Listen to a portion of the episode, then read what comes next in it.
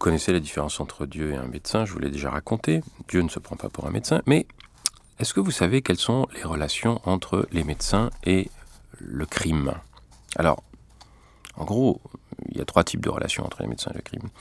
La première, c'est que les médecins sont souvent amenés, sont le plus souvent amenés à constater les décès chez les gens. Donc, ce sont eux et pas d'autres personnes qui sont amenés à dire si par exemple le décès est d'origine criminelle ou bien d'origine naturelle ou bien d'origine accidentelle. Euh, cette relation entre le médecin et le crime, c'est-à-dire le médecin en tant qu'associé aux enquêteurs euh, qui s'occupent d'élucider les crimes, c'est une relation qui est une relation très ancienne, qui n'échappe à personne, surtout depuis qu'en Angleterre, euh, Sir Arthur Conan Doyle a inventé le personnage de Sherlock Holmes, les personnages de Sherlock Holmes et de Watson, c'est-à-dire un médecin et un enquêteur, en se fondant d'ailleurs sur la personnalité d'un de ses maîtres qui s'appelait Joseph Bell, qui était un professeur de médecine à Édimbourg et qui était connu pour euh, la précision de son diagnostic et un sens de l'observation tout à fait hors du commun. Je signale d'ailleurs aux amateurs de télévision que euh, la chaîne TMC ces temps-ci passe une suite de téléfilms qui s'appelle euh, en anglais Murder Rooms, en français Les véritables aventures du véritable Sherlock Holmes, je ne sais pas, ils ont trouvé un, titre à la mort moelleux, qui raconte justement les relations un peu tempétueuses et aussi très intéressantes entre Conan Doyle et Joseph Bell. Il n'y a pas du tout Sherlock Holmes dans le livre, il n'y a que ces deux personnages tout à fait historiques. Euh, la relation entre le médecin et euh, l'enquêteur est quelque chose qui a pris beaucoup beaucoup d'importance dans l'imaginaire euh, de la littérature policière, mais aussi dans l'imaginaire du, documentaire, parce que dans le documentaire il y a beaucoup d'imaginaire. Le documentaire est, source d'imaginaire pour les gens qui les regardent.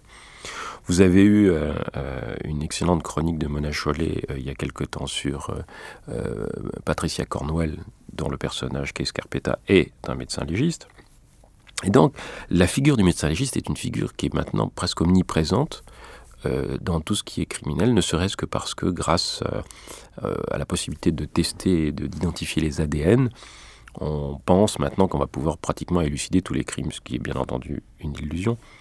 Mais qui donne la mesure de l'importance de la biologie et de la médecine dans euh, tout ce qui est procédure criminelle aujourd'hui. L'une des séries les plus regardées, une série télévisée les plus regardées aux États-Unis, mais aussi en France à l'heure actuelle, s'appelle CSI, Crime, Scene Investigation, autrement dit les experts, ça passe sur TF1 euh, le samedi soir ou le dimanche après-midi, ça dépend.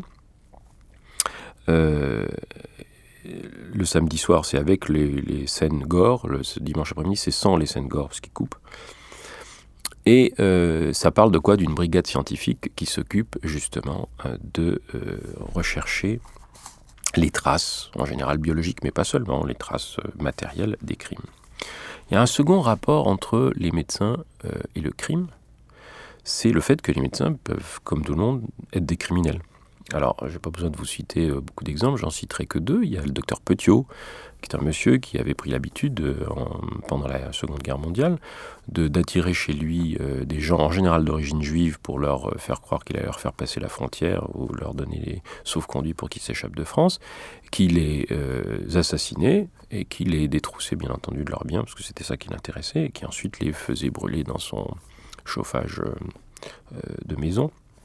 C'est d'ailleurs la fumée euh, qui a alerté les voisins et qui a fini par euh, dénoncer le docteur Petiot, qui a fini sa euh, carrière sous un coup près de guillotine. Il y a beaucoup plus près de nous un, médecin qui s'appelle le, docteur Shipman, qui est un généraliste britannique, qui avait pris l'habitude d'assassiner les vieilles dames. Il n'a pas assassiné que des vieilles dames d'ailleurs, il a assassiné aussi des, hommes. toutes ces victimes avaient plus de 40-45 ans. Et dans son esprit un tout petit peu tordu, un tout petit peu pervers, euh, il avait conçu l'idée qu'il euh, leur, leur rendait service. Euh, il abrégeait leur souffrance, donc il leur rendait service. En général, d'ailleurs, il les tuait avec de la morphine ou de l'héroïne, c'est-à-dire quelque chose qui fait plutôt pas de mal, mais à dose tellement forte qu'évidemment, il s'en relevait pas.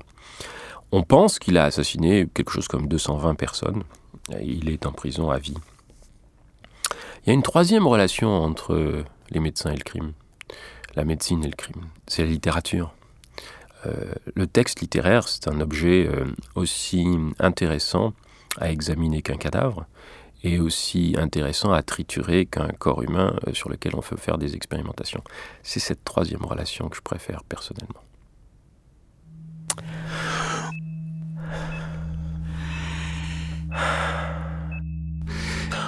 J'ai mal là, par Martin Leclerc.